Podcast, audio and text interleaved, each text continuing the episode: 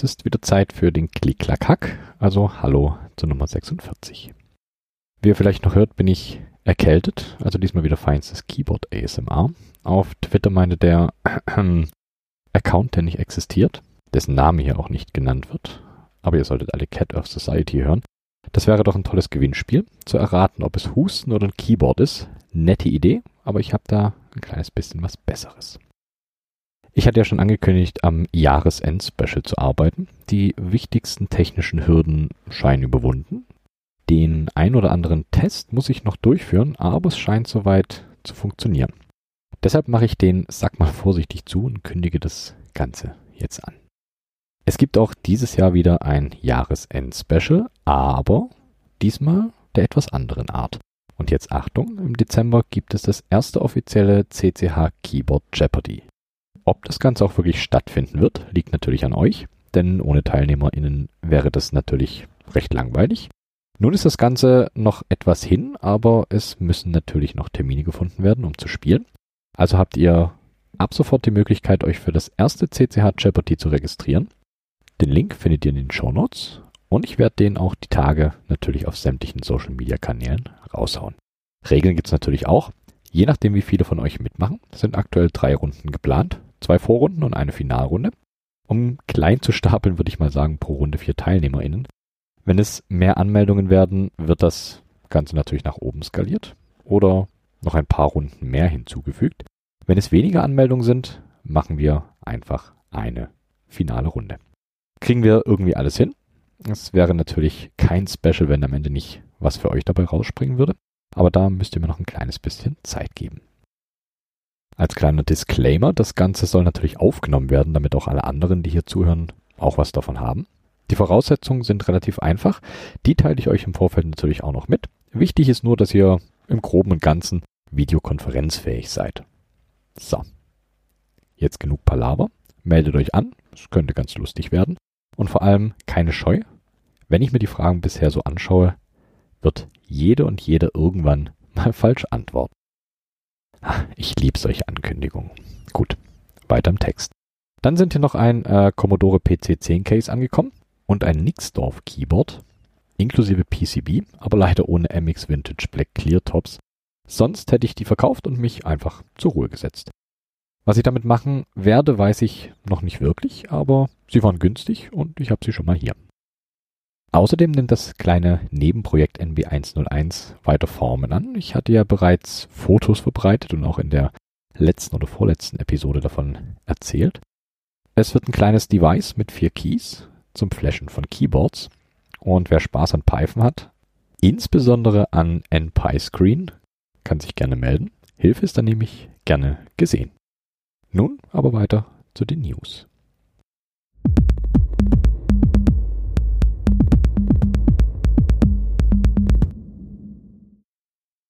Es gab das Nice View. Das ist ein Display, der Macher des Nice Nano Microcontroller Board. Das Display hat eine höhere Refresh Rate als Standard-Displays. Außerdem ist es deutlich flacher. Das Display hat fünf Pins. Hier braucht es einen kleinen Hack, damit das Display an euren Keyboards läuft, da die meist nur vier Pins für die Displays zur Verfügung stellen. Der fünfte Pin muss per Kabel gebridged werden an den CS-Pin des Nice Nano, oben rechts. Wer sich so eins kauft, sollte daran denken. Maple Computer hat einen Mikrocontroller auf Basis des RP2040 rausgebracht, den Elite Pi. Der hat passenderweise den typischen Pro Micro Footprint, also ein netter neuer kleiner Mikrocontroller. Und dann gab es da noch äh, Cybertype.app, eine kleine feine Typing-App. Wer mal was anderes als MonkeyType ausprobieren will, kann hier mal reinschauen.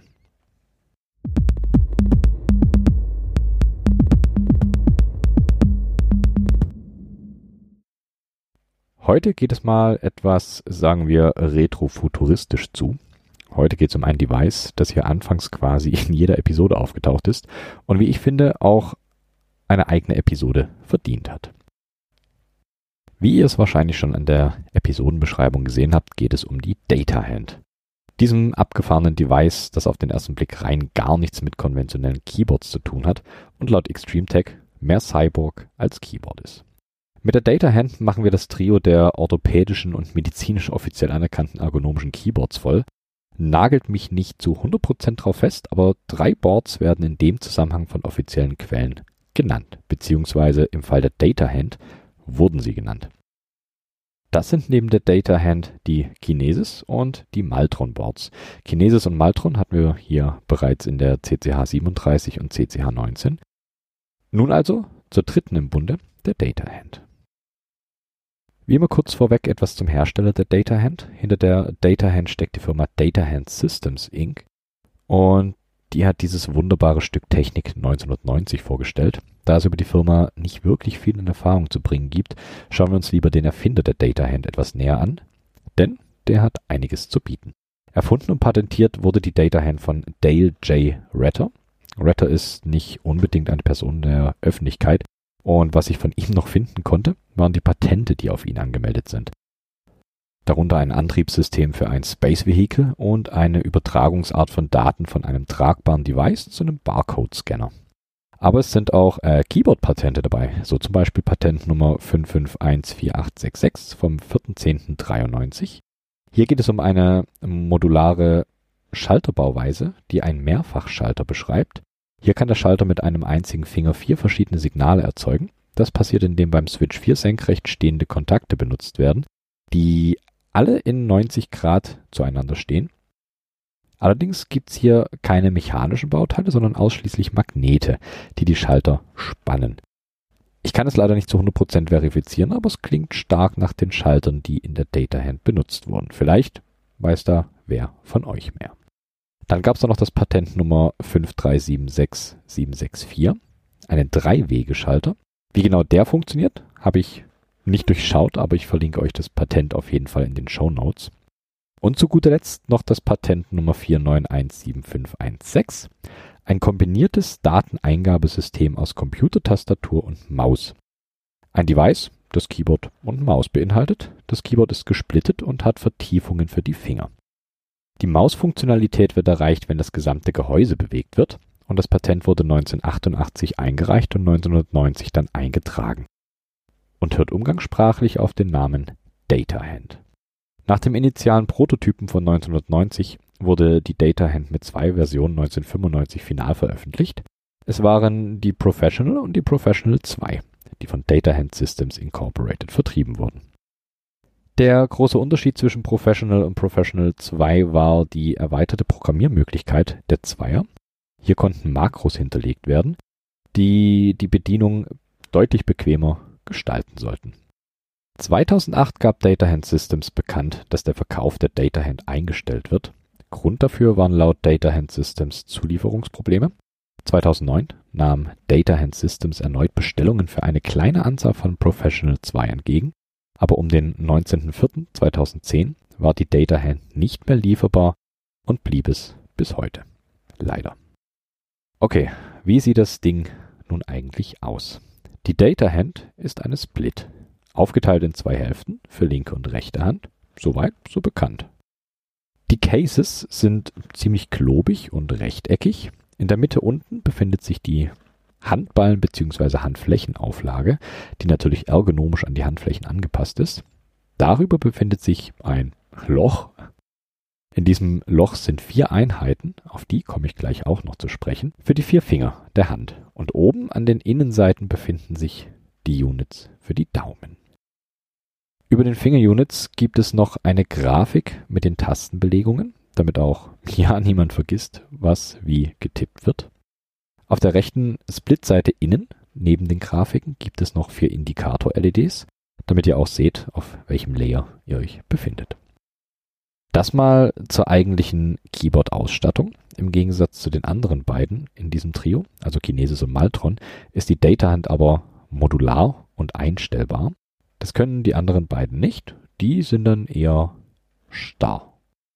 Zum einen gibt es unter der Daumeneinheit Drehräder, die die Position der Fingerunits entweder vorwärts oder rückwärts bewegt, also auf die Länge der Finger angepasst. Außerdem gibt es an den Außenseiten links und rechts Bolzen, mithilfe derer die Fingerunits hoch oder runter bewegt werden können, um die Ergonomie weiter an die eigene Hand anzupassen. Als zusätzliches Ergonomie-Feature gab es für die Data Hand auch eine Befestigung für den Stuhl, bei dem die Arme lässig nach unten hängen gelassen werden konnten, aber die Data Hand trotzdem erreicht wird. Sehr, sehr geil. Ich bin ja immer noch dafür, sich während dem Arbeiten am Rechner ins Bett zu legen und die Splitseiten rechts und links neben sich zu legen. Aber ja, man kann nicht alles haben. Okay, Spaß beiseite. Schauen wir uns die Schaltereinheiten an. Angefangen bei der Thumb Unit, also der Daumeneinheit.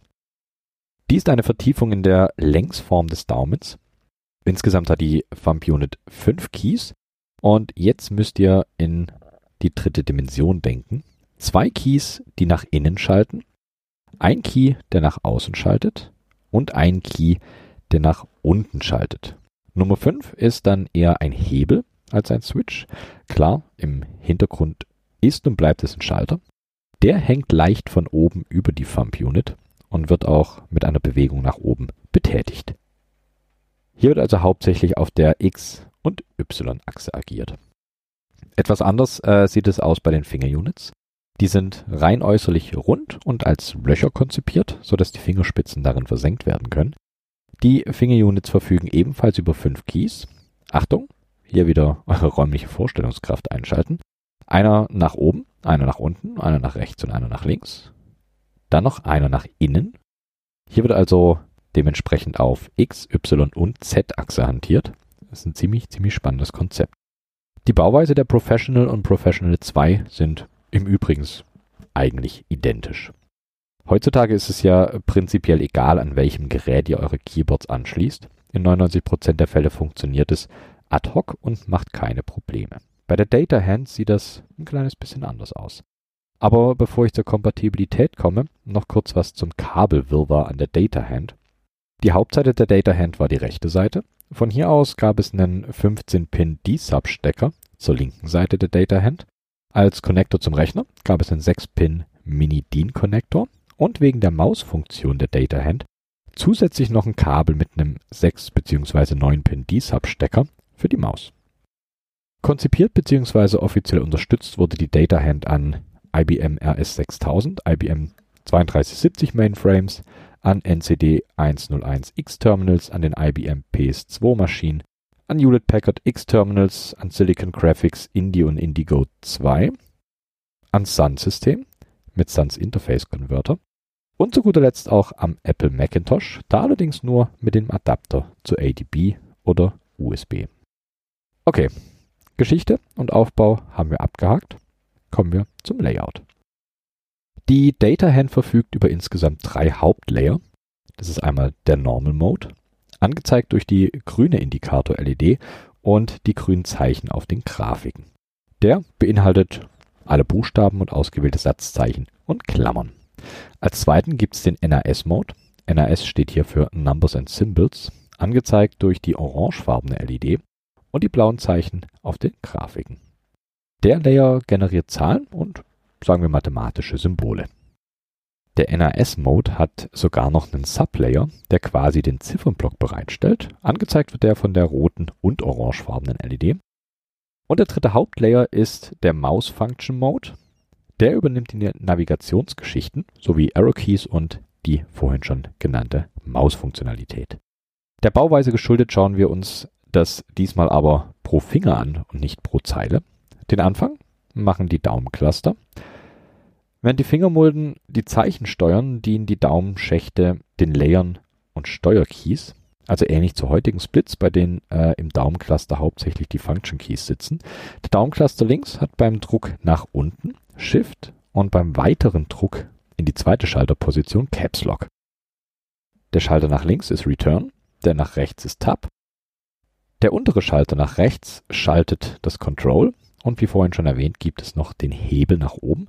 Der aktiviert den Normal Mode, wenn einer der anderen Modes gerade aktiv ist. Der Daumencluster rechts hat auf der Taste nach unten zum einen den NAS-Mode. Beim einfachen Drücken funktioniert die Aktivierung des NAS-Modes ähnlich wie beim Drücken von Shift. Wenn der Schalter weiter auf Position 2 gedrückt wird, wird NAS-Lock aktiviert und der NAS-Mode ist dauerhaft aktiv. Die beiden Schalter nach links und rechts sind Arrow Keys in die jeweilige Richtung und der untere Schalter nach links ist Alt. Der kleine Hebel nach oben hat im rechten Daumencluster die Aufgabe, den Mouse Mode zu aktivieren. Weiter geht's mit den Fingern der linken Hand, von links nach rechts. Für die bessere Vorstellbarkeit teile ich das Ganze auf in Nord, Ost, Süd und West Keys, also hoch, rechts, runter und links. Und es gibt den Key, der nach unten gedrückt werden muss. Also der kleine Finger hat auf Nord Q, auf Ost die geschweifte Klammer und die eckige Klammer auf, auf Süd das Z und auf West Delete. Bei Druck gibt's das A. Der Ringfinger hat auf Nord W, auf Ost B, auf Süd X, auf West Escape und auf Druck das S. Der Mittelfinger auf Nord E, auf Ost T, auf Süd C, auf West den Apostroph und bei Druck das D. Als letztes auf der linken Seite der Zeigefinger mit R auf Nord, mit G auf Ost, V auf Süd und den Anführungszeichen auf West. Und beim Drücken bekommt ihr das F. Wenn wir uns das Ganze näher betrachten, sind die Keys von oben über die Mitte bis unten die typischen Anordnungen eines Keyboards. Die Taste Richtung Westen bietet Sonderzeichen und die Taste Richtung Osten bringt die übrigen Zeichen der fünften Spalte auf einem in Anführungszeichen normalen Keyboard. Auf der rechten Seite angefangen beim Zeigefinger gibt es im Uhrzeigersinn U, das Hochkomma M und H und beim Druck das J. Auf dem Mittelfinger liegen I, Doppelpunkt, Komma, Y und K. Auf dem Ringfinger O, Enter, Punkt, N und L und der kleine Finger bekommt ein paar mehr Zeichen. P auf Nord, auf Ost gibt's die Pipe und das Backslash, auf Süd das Fragezeichen und Slash, auf West macht ihr eure Klammern zu und beim Druck gibt's Doppelpunkt und Semikolon. Und keine Sorge, mit den anderen Layern nerv ich euch nicht weiter. Ich wollte das Aufzählen von Tastaturbelegung eher minimieren, aber ich denke, bei der Data Hand macht es vielleicht doch Sinn, wenigstens den Normal Mode zu beschreiben, damit ihr euch das etwas besser vorstellen könnt. Also bitte verzeiht die Aufzählung. Ich packe euch das User Manual auf jeden Fall mit in die Show Notes. Da hat es nämlich die Belegungen der einzelnen Layer bis aufs kleinste detailliert beschrieben. Der NAS-Mode, also der Numbers and Symbols Mode, legt dann, wie der Name schon sagt, statt den Buchstaben eben Zahlen auf die einzelnen Schalter und zusätzlich dazu noch die restlichen Sonderzeichen, die im Normal Mode nicht zur Verfügung stehen. Der Maus-Mode ist ein klein wenig interessanter. Die Mausbewegung ist eigentlich vergleichbar mit den Mausfunktionen in der QMK und wird gesteuert per Keys, also hoch, runter, links und rechts. Nun bietet die Data Hand das Ganze aber in drei Geschwindigkeiten an normal. Das wird mit den Nord-, Ost-, Süd- und West-Keys des rechten Zeigefingers bewerkstelligt. Dann gibt es die zweite Stufe. Die werden mit den gleichen vier Keys des linken Zeigefingers gemacht. Und jetzt kommt's. Den dritten Fast Mode gibt's, wenn beide Zeigefinger benutzt werden und die Keys gleichzeitig gedrückt werden. Eine Frage. Gibt's das auch bei der QMK? Und wenn nicht, baut das bitte jemand ein, weil ich finde diese Funktion eigentlich ziemlich, ziemlich cool. Dankeschön. Wunderbar. Die Data Hand hat ja nun doch ein sehr eigenartiges Design, das sofort ins Auge fällt. Das könnt ihr definitiv nicht abstreiten. Das ist auch Menschen aufgefallen, die vielleicht nicht unbedingt im Hobby drin sind, nämlich der Filmbranche. Okay, die Chance ist relativ groß, dass unter den Requisiteuren doch der oder die ein oder andere Keyboard-Nerd oder Nerdette sind. So hat die Data Hand doch immerhin in fünf Filmen bzw. Serien auftreten dürfen. Prominentestes Beispiel ist das Science-Fiction-Drama Contact von 1997 mit Jodie Foster. Da dient die Data Hand zur Steuerung der Maschine, mit der zu anderen Lebewesen gereist werden soll. Ich mag den Film ganz gerne. Dann gab es die Data Hand noch im Spionagefilm Stormbreaker von 2005.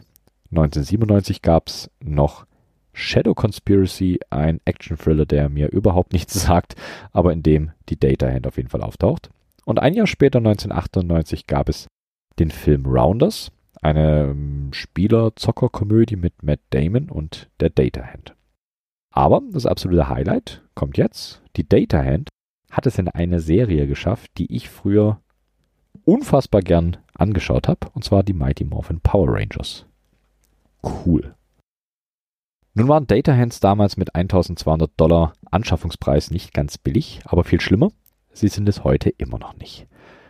Und dazu noch recht rar. Und was macht die liebe Keyboard Bubble, wenn es Keyboards gab, die abgefahren genug waren? Richtig, sie werden in bester DIY-Manier nachgebaut und weiterentwickelt. So entstanden einige Selbstbauvarianten, die hier natürlich auch nicht unerwähnt bleiben sollen. Ich denke, das Projekt, das der Data Hand am nächsten steht, ist die Dodo Hand, ein Projekt, das sich über eine sehr lange Zeit erstreckt hat und viel Forschung in das Ganze gesteckt wurde. Hier wurden die Switches bzw. die Switch Cluster pro Finger sehr nah am Original entlang designt. Initialisiert wurde das Projekt von dem User Ironfox auf Geekhack. Das Ganze funktioniert im Grunde nach dem Prinzip der Data Hand, sieht allerdings etwas anders aus und das Gehäuse ist hier nicht mehr im alten Office-grauen kastig gehalten, sondern besteht hauptsächlich aus der Handauflagefläche und den etwas tiefer gelegten Fingerclustern. Ich würde mal behaupten, dass wenn die Data Hand weiterentwickelt worden wäre, dann würde sie so oder so ähnlich aussehen. Sehr schick und die Dodo Hand kommt sogar mit magnetischen Switches. Sehr ähnlich zur Dodo Hand ist das Lallboard. Das orientiert sich genauso an den Magnetschaltern und zieht lediglich die Handauflage noch ein kleines bisschen mehr nach hinten. Packe ich euch alles in die Show Notes, damit ihr euch das auch anschauen könnt. Gemoddet wird natürlich auch fleißig. So zum Beispiel die Trackhand. Hier hat der GitHub-User Henry seine DataHand 200 so gemoddet, dass die rechte Seite einen Trackball unter den Fingerclustern hat. Das Ganze wird mit einem Teensy umgesetzt und ist eigentlich super dokumentiert. Dann waren da noch die Gravity Cloves die ihren Namen von den Gravity Cloves aus dem Spiel Half-Life Alyx entliehen haben. Die Gravity Cloves sehen etwas rustikaler aus, aber dennoch, dennoch ziemlich geil. Hier sind die Switches sehr nah an den Fingern, so dass die Fingerbewegungen nochmal minimiert werden konnten, was natürlich die geliebte Ergonomie steigert. Zu guter Letzt noch ein als Gamepad-Design des Makropad, das doch stark an die Data Hand erinnert. Hier gibt es pro Finger allerdings nur drei Switches, den Nord- und Südschalter und den, der nach unten geschaltet wird. Für den Daumen gibt es einen Joystick, was natürlich als Gamingpad definitiv Sinn macht. Wie ihr seht, auch das quasi One-Hit-Wonder Data Hand hat seine Kreise gezogen und viele Menschen inspiriert, neue Keyboards zu entwerfen. Und genau so will ich das sehen.